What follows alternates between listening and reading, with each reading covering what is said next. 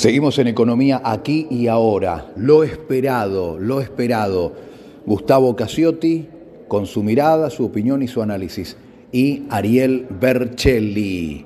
C L arielbercelli.org. Síganlo en las redes, síganlo en su página con los análisis, los comentarios.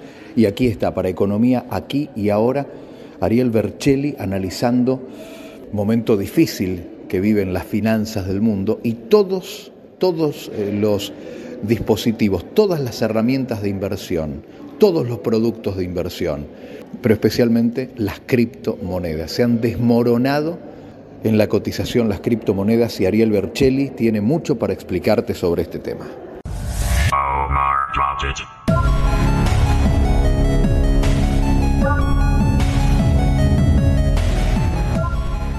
Mientras en noviembre pasado cada Bitcoin alcanzaba su techo histórico de 68 mil dólares, hoy las noticias refieren que el BTC, sigla del Bitcoin, parece no encontrar su piso y cotiza cerca de los 21 mil dólares, con una caída de más del 25% solo en esta semana. En medio del brusco descenso y con la escandalosa desaparición de la coreana Terra, varias empresas de criptoactivos como Celsius Network o Binance frenaron los retiros y transferencias de sus clientes.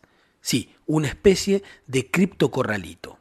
Como suele ocurrir en estos casos, aparecieron los números fríos.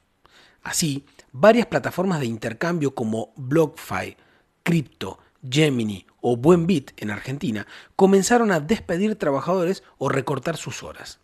Pero, ¿a qué se deben estos últimos movimientos? Algunos relacionan estos cambios a la inflación mundial y a los inminentes anuncios sobre la suba de tasas en la Reserva Federal Norteamericana.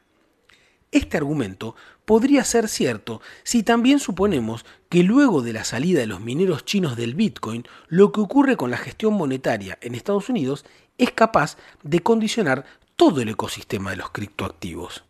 A mi gusto existe otro argumento algo más acertado y que además se relaciona directamente con el funcionamiento distribuido de la cadena de bloques del Bitcoin.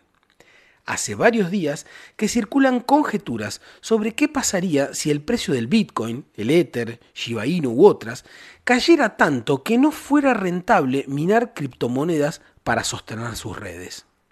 Al parecer, las regulaciones nacionales sobre criptoactivos, el desarrollo de las monedas digitales, como el yuan digital chino, y la crisis energética mundial a partir de la guerra entre Rusia y Ucrania parecen estar complejizando algunos cálculos a largo plazo. Si la criptominería deja de ser rentable, es tiempo de pensar qué podrían ofrecer los gobiernos de América Latina para reutilizar las capacidades ociosas de cómputo en sus territorios.